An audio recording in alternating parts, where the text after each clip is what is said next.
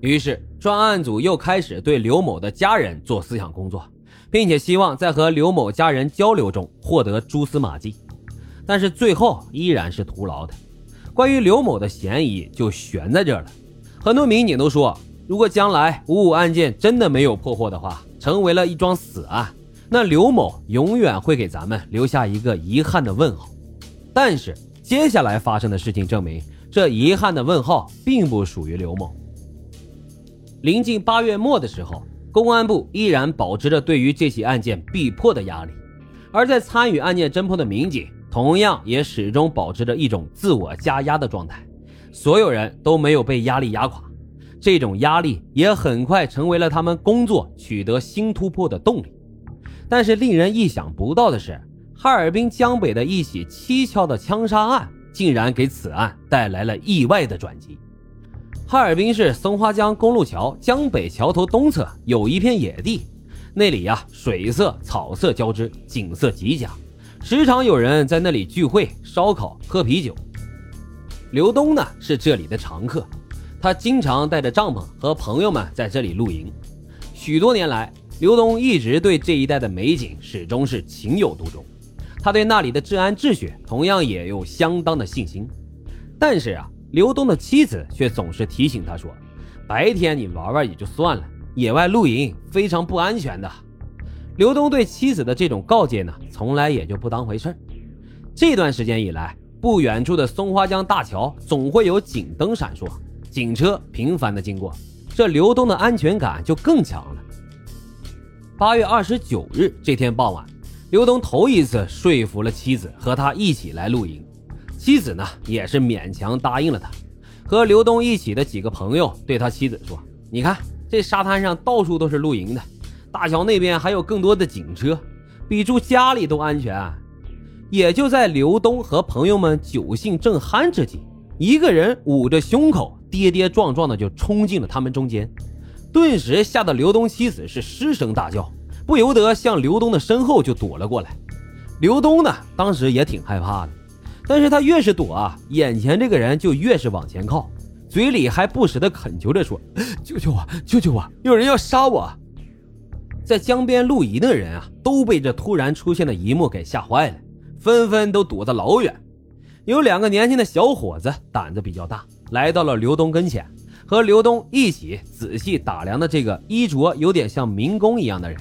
他们发现呀，这个人的胸口的确在流血，应该是受伤了。眼见着人们都无动于衷，这个人啊，一下子就拉住了刘东的大腿，继续的苦苦哀求，生怕没有人管他。于是呢，刘东就拨打了报警电话，并且说明眼前这个人胸部已经受伤。在警察到来之前，江边的人群短暂的恐惧很快就过去了，大家纷纷上前和这受伤的人就搭起了话。但是大家无论怎样跟他发问，他就是啥也不说。眼睛里惊恐地向四下里张望，似乎啊在搜寻着某个人。大家都说这一定没伤到要害，要不然这个人不能这么精神。而这个人呢，却是始终趴在地上不肯站起来，双手就死死地抱住刘东的大腿。刘东的大腿呢，似乎成为了他全部的依靠。警察很快就赶到了现场，救护车呢也同时来了。那位民工很快就被隔离了起来。民警向刘东等现场的目击者详细询问了事发时的状况。医生对那个民工简单的检查以后，就将其抬上救护车给拉走了。接下来，民警顺着滴滴答答的血迹开始寻找，最终啊，在附近的一个草丛内空地上发现了消失点。而在那里啊，警察还发现了两轮摩托车的车印，还有一枚弹壳。从大小上看是六四式或者是七七式手枪使用的那种弹壳，这就使人再次联想到了五五案件。省厅和市局刑侦人员在获知了情况以后，也是第一时间就赶到了现场。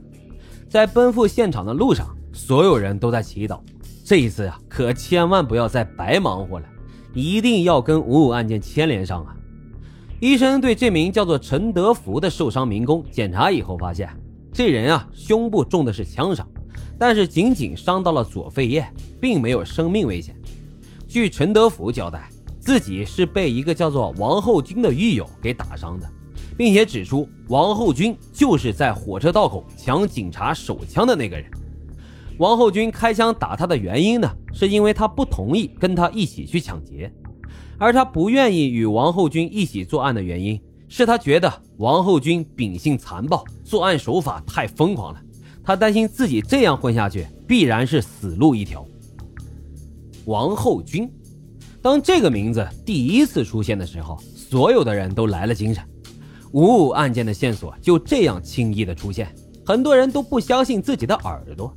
这将近一百多天的昼夜奋战，犯罪嫌疑人终于是现形了。